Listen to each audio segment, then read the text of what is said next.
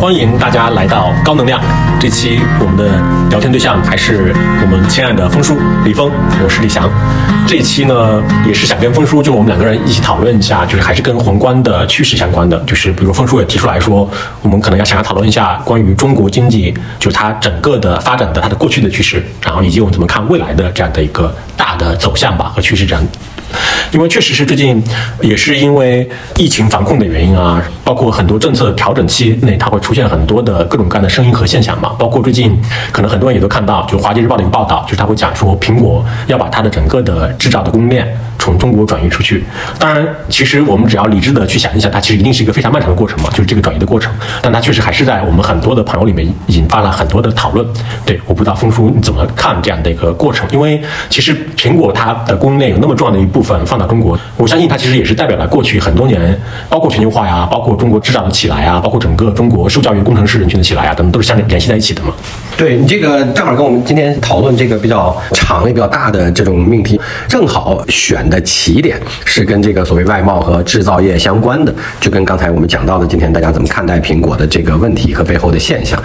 那在我们讲苹果的这个供应链的问题之前，因为我们同事有画一张图，我们可以把它回头一并放在我们的这个音频的附件当中，让大家来看。这个图是一个表现从二战以后，当然它其实截取的部分主要是从八十年代开始，是从二战以后非常长的，一直到二零二一年为止的，叫全球贸易状况的变化。好，那大家看到这张图的时候呢，就会更形象一些。呃，当时我要求做研究的同事去看一本书，就是这个《全球化简史》这本书。那它只是把《全球化简史》描述的整个全球贸易发展的这个过程当中的每一个关键事件和年份对到了这张图上，所以就是某一年发生了个什么事儿，并且每一年的世界贸易状况跟世界经济的占比变化。好。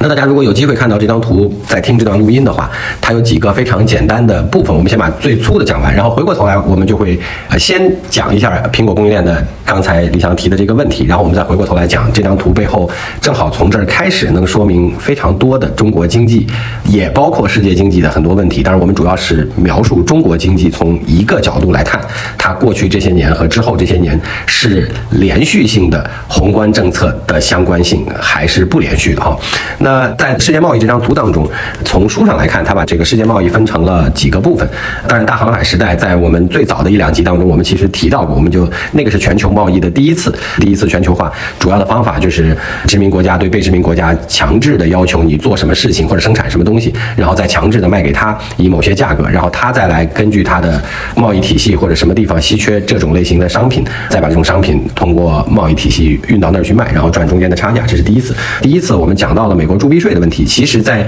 同时发生的就是这个全球化的过程。那他把这个四零年代到现在，就是二战以后到今天，也分成了两个阶段。他认为的第一个阶段，凑巧跟我们讨论铸币税对美国推动国际贸易的意义和影响有一点相关性。四十到八十年代是他认为，呃，这一次全球贸易体系的第一个阶段。那这一个阶段跟殖民那个年代的贸易体系是不一样的，它不是以强迫、强制别人劳动，并且必须进行这个叫排他的这种外贸形态来。进行那战后恢复的过程当中，四零到八零年代主要的贸易形态是全球化的第一次分工，但这个分工是建立在所谓分层的。简单来讲，我们讲叫发达国家、发展中国家和不发达国家。那不发达国家呢，在这次分工当中或者全球化当中，主要是靠卖资源品，就是我们叫初级产品，大部分是矿产，当然也包括粮食，也包括大家知道的这些能源相关的事情啊。大宗商品，大宗商品。对，其实中国那个时候也是，因为在八十年代之前。的八零年之前的中国，事实上主要用来换取外汇，我们叫出口的是小麦和石油。中国那个时候自己还，虽然我们当时有九亿多人，但是有百分之八十劳动力是这个农民。那我其实我们自己还吃不饱的情况下，但为了换取外汇，那个时候我们也是出口初级产品，就是农产品和。因为中国虽然是个贫油国啊，因为我们的石油可探明储量只在全世界范围之内，大概排到占了大概百分之三的样子。然后虽然我们是个贫油国，那但是那个时候为了换外汇，仍然是出口的石油哈。那你就理解说，大家第一次分工是怎么分工的？就等于是中间的国家有生产制造，没有钱的穷国用来卖资源，然后富国负责消费，同时当然他也负责一些高附加值的部分，不管是设计还是等等啊，一些品牌化。对战后它还是形成了两个相当于两个两套系统嘛，对是的就是资本主义、社会主义，对。哦，但当时我们的就是他把这个称为全球化的这一轮的第一波，原因是因为就凑巧是建立布雷顿森林体系的目的，就是在战后建立布雷顿森林体系，就是为了使得在二战以后经济，尤其是各个国家的汇率或者叫货币如何进行交换。才有的布雷顿森林体系，就是这个三十五美元换一盎司黄金这件事儿，然后大家都换美元。那他要建立这个体系的唯一目的，其实背后就包括了要推动全球化的贸易，或者叫战后经济恢复。从八十年代开始到今天，就是事实上到金融危机前这大概二三十多年吧，变成是另外一个阶段。那这个阶段，他觉得是从我们这张图的数据上，你就可以看到了，是全球化有史以来发展最快的。为什么这么讲？因为在那个时间点上，原来就在这个第三个阶段的全球化的启动时间点上，全球贸易占全球经济或者叫 GDP 的比例。启动的时候大概就不到三分之一啊，或者百分之三十这样一个数。经过了这三十年的发展，到金融危机就是到二零零七零八年的时候，这个比例已经在全球经济当中的相对比例到了百分之六十多，就到了三分之二。那它从三分之一到三分之二翻了一倍。这里面有两个理解上的问题非常重要。第一个，并不是说全球经济的规模和增长有三分之二是由贸易体系来贡献的，只是说贸易体系的这个总规模达到了全球经济规模的这个比例啊。那第二句话，既然它在二十五年之内翻了一倍占比，就意味着它的发展比全球经济的平均增速要快。事实上，这个是最重要的结论，就是在八十年代到金融危机之前，世界贸易的发展。平均的年增速比世界经济的平均年增速快了百分之五十，接近就或者四十到五十不同年份，所以它占比从三十一路跳到了六十多哈。那这大概就是历史上最大的一次全球化。这个图当中，我们先把结论讲完，它其实还没完。金融危机导致这个占比迅速下降，当然因为全球经济衰退、消费力的问题、金融泡沫的破裂等等。那当然之后又有了，就随着各个国家的印钱，呃，所以我们叫量化宽松，有了一。定的反弹，但之后又出出现了所谓叫一一到一四年的欧债危机。那其实你把时间线呃集紧了看，跟今天很像，就是说，只不过顺序不一定是这样。然后欧债危机也肯定影响了这个消费力的问题，因为它是发达国家为主。那然后于是全球贸易体系又开始缓慢下降。但事实上，即便不是今天的疫情，二零年以后的这段时间，全球贸易体系从一二年开始就再也没有恢复到过一二年或零七零八年的。最高点上了。那简单来讲，就是图上非常清楚，一个非常大的下滑，短暂的反弹，没有到过高点，然后持续在过去从二零一或一二年开始到二零年之间，在平缓稳定的下降。那这个曲线的下降是意味着叫做它占或者它和全球 GDP 的比例关系在下降。那我们用刚才的那个解释反过来讲，叫做从事实上从二零一零年开始到二零二零年疫情之前的这十年，全球贸易体系。的增长跟全球经经济速度的增长相比是慢的，慢了大概百分之三十或者二十，那就会导致它的占比在稳定的缓慢的下降啊。那这是这个结论哈。这张图我们能看见的事情。那当然，你刚才问到，我们先把这个问题解决，我们再回过头来看。呃，我们大概用两三张图可以把非常多的中国的经济政策在过去三十年和之后可能的很长一段时间放在这种框架的理解下。那从刚才问到的问题，或者刚才提到的现象，那当然中国肯定受益于全球历史上增长最快的这一次全球化过程。那但事实上，所谓叫去全球化这件事儿，不是发生在疫情期间。疫情也许刺激了这个事情，因为供应链安全啊、国际关系紧张啊等等各种问题，也许刺激了它。但是事实上，是从上一次金融危机到现在，全球化的过程跟经济增速相比，都在缓慢的下降，就是一直以来就是这样。当时甚至还没有。发生就是特朗普当选总统，没有。欧洲的民粹起来，没有。就是英国退出欧盟，是的，就是这个所有这一系列大家认为是逆全球化的标志性事件发生之前，是的，其实全球化的速度就已经降低了，是的，而且是持续稳定的。准确的来讲，从二零零八年开始就在持续稳定的下降，全球化的贸易的。每一年的增速已经慢于了全球 GDP 每一年的平均增速。那为什么会下降呢？它有很多种解释原因，当然包括刚才我们讲到的这些国际关系和特定的这些金融或者叫导致全球经济衰退的这些事情一波接一波的发生。当然，疫情也是其中一个。呃，也包括另外两个他看到的比较有意思的现象，什么呢？第一个是说，在上一次全球化呃创造历史的过程当中，作为制造业的全全球化分工、航运业的极大规模发展，所以使得航运的成本较较大规模的下降，所以使得我把东西搬来搬去的造。不会太增加它的成本了，当然运力也极大规模的上升。但这里面还有另外一个非常重要的事情，就会发生全球化。在上一次，是因为它叫做利用了不同国家的禀赋，什么意思？比如说中国在那一次当中，因为中国的劳动力比较富裕，所以中国的劳动力就参与到了这次全球化的全球分工当中。那比如说，也许什么地方有市场，什么地方有特定的加工人群，什么地方有设计师，什么地方有精密机械，那它就是按照这样的禀赋和能力的分工。进行和推动了上一次全球化，并且这次全球化的过程，使得制造成本没有因为把东西搬很多次而提高，反而因为利用了资源禀赋或者不同国家的能力禀赋来进行了重新的组织分工之后，提高了效率，并且还降低了成本。好，这就跟中国非常巨大的关系。好，那回过头来讲，为什么会下降？他给了一个原因，或者说这是一个现象，就是在任何一件商品当中，制造本身。所占有的这个商品的成本比例可能是在下降的，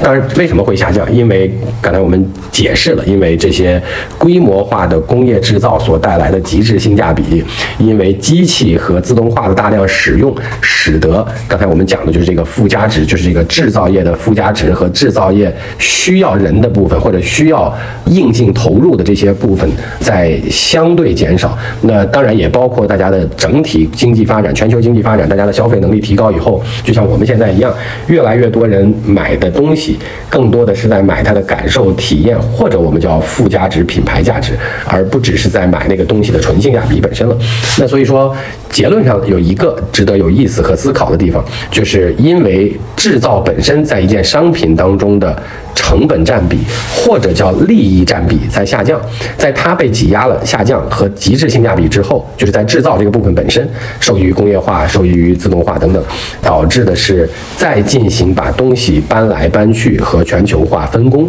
就未必像四十年前那样划算了。因为比如说本来一件十块钱的东西制造成本，比如占五块钱，那这五块钱我们通过全球不同国家的禀赋分工。当然也加上海运的大规模发展，使得我在绕一圈之后，我的成本只需要，比如说两块五或三块钱，那我就在这个绕一圈的全球化过程当中能赚到那两块钱，值得干一下，值得干一下，两块五值得干一下，就是现在可能十块钱的东西，这些体验感受或者叫品牌附加值或者技术附加值的东西，可能占到了其中的，比如说六块钱或者七块钱，那这个时候纯制造那个部分，尤其是规模化制造那个部分，就只占三块钱或四块钱。那如果这个时候你把东西搬一圈下来，还是比如说两块五或者三块钱，那这个时候你就。不一定考虑去把它搬一下了，或者搬很多下，而你就要集中精力去考虑那六七块钱的问题你怎么解决了。那所以说这是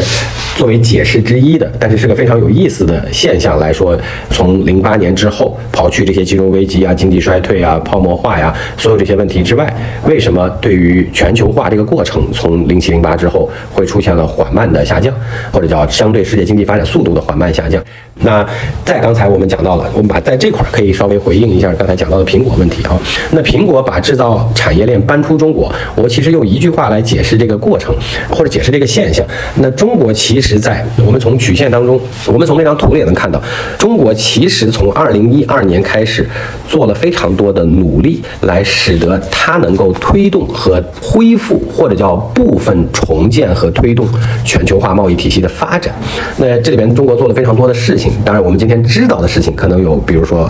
我们最大的贸易方从美国变成了东盟。那当然，与之相对应的，我们也拓展了陆路交通。我们回过头来还会讲到这个问题，比如说“一带一路”为什么？当然也包括中欧班列为什么？那我们今天为了回应苹果这个事情呢，我们稍微简单解释一下。我们后面会拿一个小的话题来专门讨论刚才讲到的这几件事。那中国是怎么推动和重建的呢？中国希望以陆路交通和周边国家为主要对象。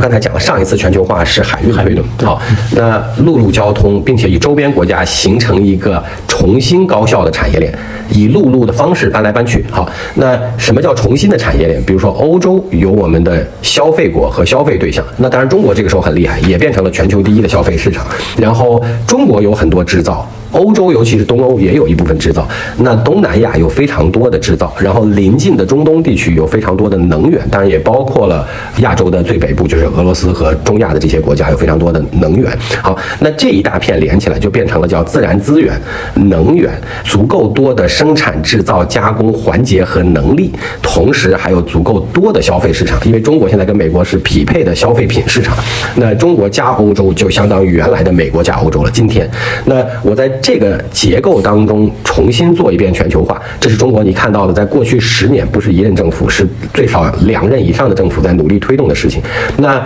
这里面有一个非常有意思的话题，我们既然讲到这儿，我们就把它顺便多说一句：为什么是陆路交通？你可以理解在航空这个问题上，中国的技术能力和制造水平应该还是有一些挑战，或者叫还是离最好的有一些空间的。就海运的问题呢是这样的，船造船这件事儿，中国已经跟韩国一样变成了全球最厉害的第一名了。那但是中国还没有全球最大的航运公司或者叫货运的航运公司，同时中国是直到最近才变成了全球的航运或者叫造船业的第一名。那所以你理解说，在造飞机和造船这两件事情上，中国其实还是没那么强。那另外一个问题也来了，因为中国的地域决定了我们的海岸线虽然多，但是海岸线相对于中国的整体经济和人口来看不够多。当然，过去三十年。受益于上一次航运带来的全球化的历史性发展，中国所有的经济发达省份和城市全都叫沿海港口。那中国已经非常厉害了，因为用有限的海岸线或者港口，已经在过去的从两千年，这有另外一个表可以对应。两千年，我们大概在前十名的世界港口当中，如果算中国大陆的话，只有一个。那现在在前十名里边，我们有七个，百分之一百的第一名了，就是其他所有全世界的国家加。起来才只有三个，它是按照吞吐量，按照吞吐量，所以你就知道说，虽然我们航运造船的能力是最近才赶上来的，但是即便如此，因为我们的制造、贸易等等这样的事，我们凭着有限的海岸线，利用了上一次海运驱动的全球化，已经变成了全球的贸易中心了。因为有十分之七或者十个最大的，比如七个在我们这儿啊，当然也带动了全是沿海城市的发展。不管你讲长三角、珠三角，好，那回过头来，我们刚才那个话题把它说完，那你发现说。哎，这边有个有意思的事情来了。那在造铁路或者叫造火车这个问题上，那当然这是三百年前或者叫两百多年前美国第一次发展经济的时候，美国最厉害的，因为它是最早实现了大规模铁路，并且并轨的，就是把轨道宽度做成一样，并且能够贯穿啊东西，同时贯穿南北。这个对当时第一次的美国经济崛起起到了极其重要、唯一重要的。就当时几乎美国应该是拥有全世界最长的那个铁路铁路线，是的，而且它关键是连起来了，就是它把它轨道修成了一样宽的了哈，而且是叫。横着的和纵着的两条线都修通了，那放到今天，其实我们有个最简单的。周围的可见的常识是在高铁，就高速铁路的运营、修建和高速铁路列车本身的基础上，中国已经变成了毫无疑问的全球最厉害。因为我们现在高铁的通车里程有大概三万多公里，全世界所有其他类似的加起来，大概只有这个一半都不到的数量。而且今天我们坐的高铁，除了改变中国经济之外，那里边的主要的零部件和关键零部件都是中国自己的了。所以中国在铁路、货车或者叫列车和高速运营，并且相对低成本这几件事儿。已经做到了全球在铁路运输上的无可匹敌的厉害了。那从这个意义上来讲，你可以理解刚才我们讲的那个重塑或者叫重新推动新的国际贸易体系，就是欧洲加我们是消费市场，尤其是西欧加我们，然后东欧加我们加东南亚是广义上各个环节和成本上的制造市场，然后中东和我们的北边的中亚，包括俄罗斯是能源和资源的提供方。大概这个产业链条大概就是这么连起来的，或者叫这次这个分工。好，那中国花了非常大的努力，在很长。长时间推动这件事儿，这件事儿跟苹果的供应链有啥关系？好，关系是，既然东盟变成了中国现在从，尤其是从二零年以来的第一大贸易对手，这句话的背后是意味着，其实中国推动了一些产业链重新分工。简单来讲，东盟或者叫东南亚和东盟国家为什么会变成我们最大的贸易对手？原因是因为原来中国可以在自己境内做非常多和全和长的来料加工，就是你给我个东西之后，我可以在中国把整条链条全给你做然后再运出去卖。那现在问题是，如果你看我们的出口数据，有个非常有意思的就是，东盟甚至包括东欧或很多国家跟我们的贸易规模增加，是因为我们从这儿运了一些中间品到他那儿去生产，他有可能也不一定完成终端品。中国自己需要的东西，你做了一部分来料加工，可能也许附加值在努力往更高了做，然后你把其中的另外一部分挪给了就这个中间品挪给了东南亚去生产，然后生产完了之后他要再卖回来，所以一来一回增加了这个贸易是两次，因为是你出口了一次，然后你还进口了一次，然后对他来讲也是一样的，他也是进口了一次之后又出口了一次。那因为有这样的重新分工的形态，所以东盟从贸易体上来讲，这个虚拟贸易体上来讲，才能变成中国的第一大，过去两年第一大的贸易对手。那原因就是因为从我们直接出口到美国的产品，既受刚才你讲到的贸易关税，就是川普过来的这些关税政策的影响，当然也受国际关系的影响。那中国其实吧，你顺着我刚才那个想，中国其实在重塑和推动这次贸易体系的时候，他做的另外一件非常重要的事情是，终端品有可能有一部分的生产被我放到了，或者被这个产业链挪到了东盟或者东南亚，所以导致的结果是，它其中有一部分卖回来。当然也有一部分可以通过中欧班列或者其他形态，主要是中欧班列再运回到欧洲消费。当然，肯定还有一大部分也会运到美国，因为毕竟美国和中国是等量齐观的消费品市场。这个事情的发生，就会导致中国原来对美国的很多终端品和中间品的贸易转移到了中国和东盟的贸易体系当中，然后其中又有一部分透过东盟或东南亚再到了美国。好，这件事儿你解释完，你大概可以想象这样一个图景，就是这一次中国想做的事情，跟在二战以后或八十年代开始的时候，美国在做和已经做的事情是类似的，它要重新推动一次。在自己努力下的全球化贸易体系，当然今天看起来偏一点区域化，因为是上面是欧洲，当然加上一部分中亚和俄罗斯，然后中间是我们，然后这一边是东盟，然后我刚才讲了，它是把加工、制造、消费和资源和能源大概都放在了这一串链条里，并且是建立在中国有确定性的优势的陆路交通上。为什么陆路交通很重要？因为刚才我解释了有一句话，其实我们之后还会回到这个话题。中国过。去三十年改革开放最受益的全叫沿海发达省份，靠什么？靠港口。那所以说，中国相对不发达的中西部靠什么？最终就要靠这个陆路交通，因为陆路交通在这个新产业链上，把所有的中西部地区全部串起来，并且形成了个完整产业链分工。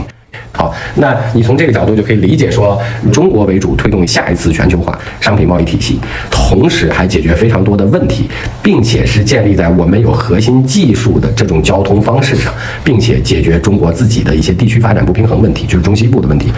对，以及其实如果它真的可行的话，它其实也会把很多，尤其中亚呀，包括东欧啊那些它没有海岸线的一些国家，全都卷到一个全球化的分工系统体系里面。非常对，就是说这个是特别重要的另外一个问题，你讲的对，就是说原来在所谓叫区域的全球化分工当中，刚才讲到的这些东欧国家、一些中亚国家，当然也包括我们周边的一些其他的，比如说中东类的国家，也面临到你刚才讲的这个问题，就是它怎么能更好的参与全球分工？对，没有港口，那些国家完全没有港口，就很多斯坦国家完全没有港口。是的，那你看就。回到你这个问题，我说这个是个非常有意义的提问和问题的原因，是因为在上一次的全球化的过程当中，就是在八零年代到金融危机这一段，中国其实是爬了格子，因为在这一次按照资源禀赋的分工过程当中，就历史上最大的一次全球化的过程当中，中国是从初级产品的出口国变成了这个叫中间品或者叫呃我们叫加工或者叫有附加值的贸易体系的这个加工部分，甚至到最后的时候，就假定我们今天叫上一次的尾声，上一波的尾声的话，中国还变成了最大的消费国，那。大概这个中国在里面爬了大概两三个台阶上了，那讲的结果出了劳动力问题，就其实跟中国有劳动力制造能力和那些海岸线，虽然对中国而言不算多，但是仍然足够用的这些海岸线带来的港口城市和港口的发展，造成刚才我们讲的能爬这些格子。那有很多国家也想爬这个格子，但是只靠海运或者只靠上一次全球化里边的这种运输方式，应该他们很难爬这个格子。所以这是为什么“一带一路”、中欧班列这些事儿很有用，而中国在。一二年或者零八年以来的这一次全球化的缓慢下降过程当中，其实最少叫延缓了它的下降，啊，甚至有希望能够部分推动它的增长，就是因为我们的在整个这个大区域里重新调整了分工。那最后回到刚才了苹果的问题，你就理解，或者大家就可以理解，苹果把产业链搬出中国这句话，到底你从政治还是从经济意义上来解读它？怎么讲呢？我们先说苹果是个好的代表，有意思的，为什么呢？因为刚才我们一直在解释这一次。全球化的不能叫退潮，叫相对增速变缓的这十年，有一个主要原因，是因为规模性制造。在一个产品里的占比利益占比减小了。那如果苹果呢，是一个另外一个有意思的例子。苹果里边的品牌溢价，或者我们叫体验加品牌加感受的溢价是非常高的，从它的成本端来计算。那当然，即便是这样，它也是非常介意它的成本端的变化。好，我们如果从政治理解刚才的这个现象，我们可以说这是中美的问题，这苹果要抛弃中国什么这那的。那事实上，我猜更多的是经济意义上，因为虽然它是个高溢价产品，但它对成本。像在制造上面仍然非常敏感，而它一定要做全球化分工的，因为它是自己没有那么多的工厂和人来直接雇佣的。那在这个过程当中，因为中国刚才我们讲的贸易体系和推动的这个结构变化，所以使得他把厂部分搬出或者供应链部分搬出中国。我猜他讲的最终落实下来的结果，应该是更偏相对低附加值的劳动密集型那个部分的。因为我讲了，它虽然高溢价，它也成本敏感。好，那。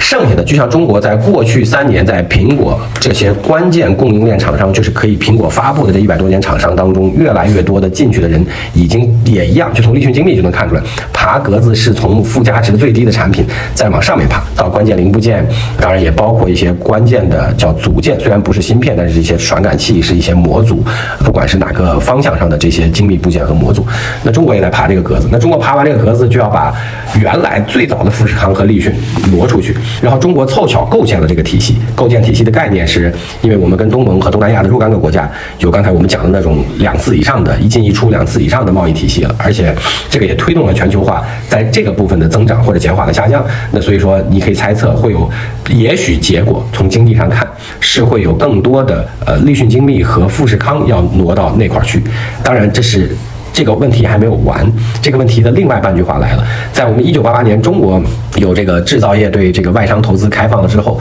才有了之后的富士康。好，那今天因为中国推动了这个贸易体系，就是这条陆路的非常长的贸易体系的重新建立和发展，所以很有可能最后靠在中国周边的这些东盟国家所转移到的，就是从中国转移出去的这些苹果制造供应链，很有可能是中国工厂开的。就是这句话就很像，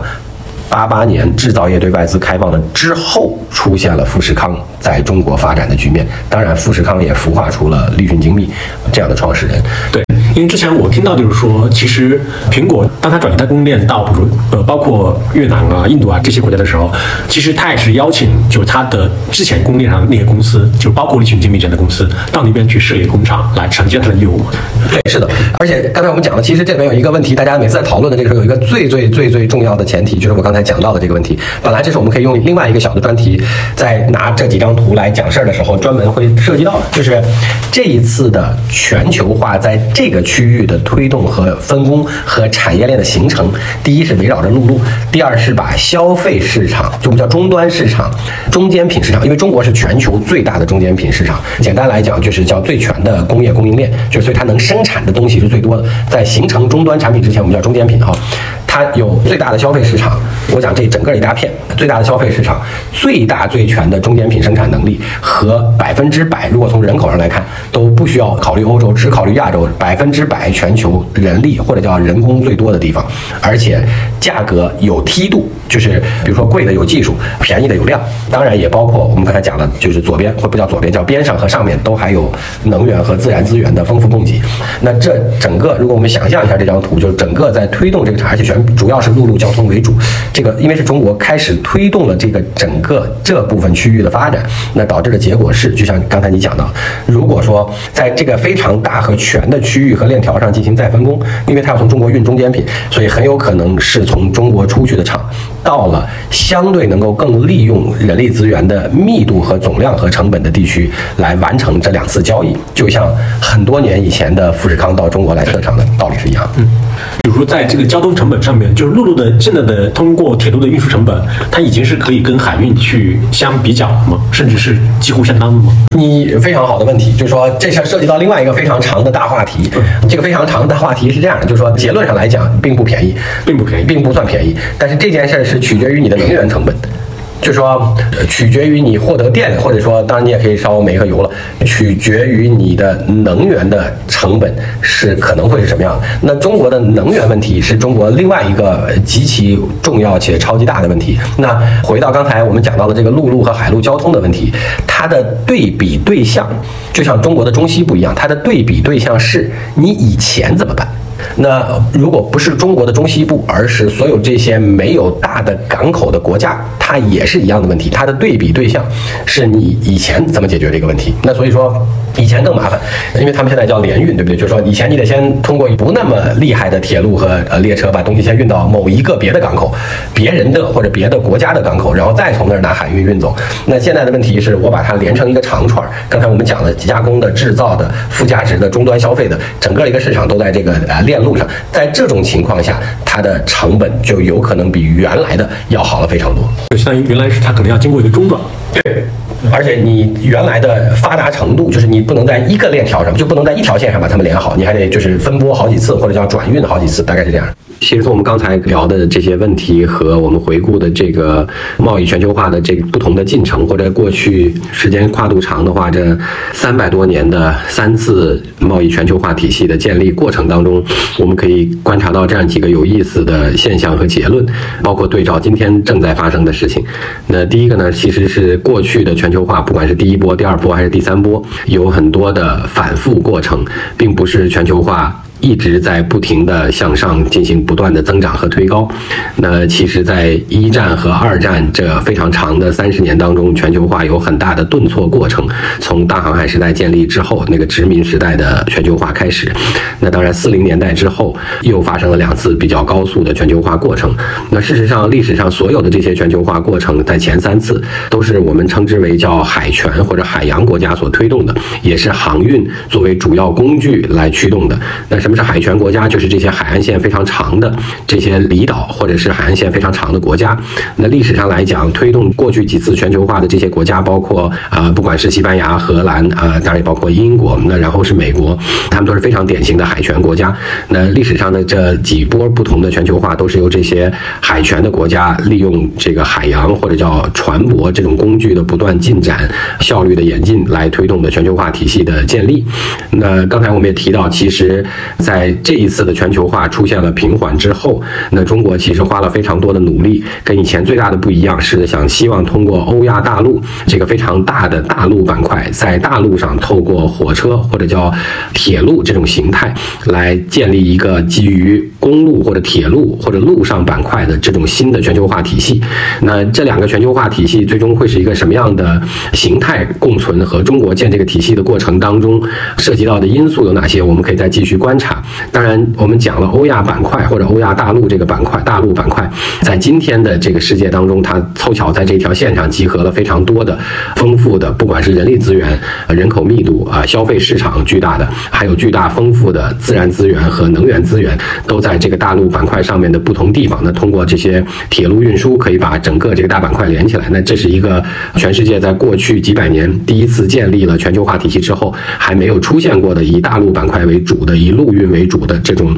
叫做非常大范围的全球化体系，那这两个体系最终可能也一定会某种意义上的共存，因为就像今天的大陆国家，我们叫陆权这些国家。因为中国还是一个陆权为主，海岸线有，但海岸线不算极其突出和长的。那这些陆权国家，其实在过往几次的这个全球化的过程当中，虽有不同程度的受益，但是明显的不如海权国家发展的好。那这一次通过陆路交通能够串起来的全球化体系，如果跟过往发生过的这些航运为主的全球化体系，哪怕能够共同存在或者都达到一定规模的话，我想对这个沿路的所有国家，啊，应该都会带来非常大的好处。就像过往的全球化。以海运为主的时候，对所有拥有了较好的海洋资源或港口资源的国家，在不同的历史阶段都带来了很好的发展。这个结论是一样的。那除此之外，刚才我们讲到的这个全球分工和苹果供应链的转移，也是一次多多少少可能在这个陆运体系能够建立的基础上，在这个陆运体系范围之内。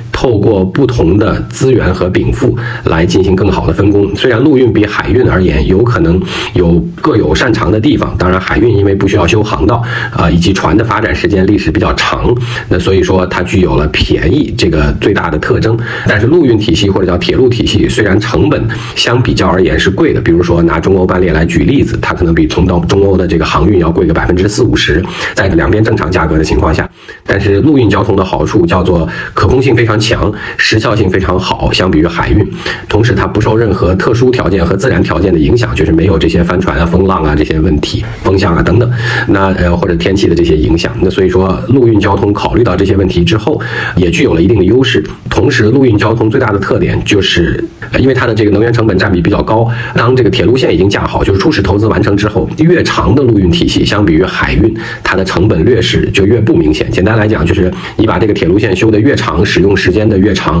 能到达的国家和沿路的这个呃卸货装货的这个次数和可能性越高，这条铁路相对于的这个航运的成本就会更划算。那这大概是两个之间的差别。那我们也拭目以待，看看之后的这几十年，呃，在中国推动的这个努力下，能不能促成这个第一次超大规模的陆运国家的陆运体系在全球化当中的作用和进行，以及给沿路的这些国家所带来的影响。那这是我们能够去回顾和展望未来对于全球化贸易体系的这件事的一个小的结论。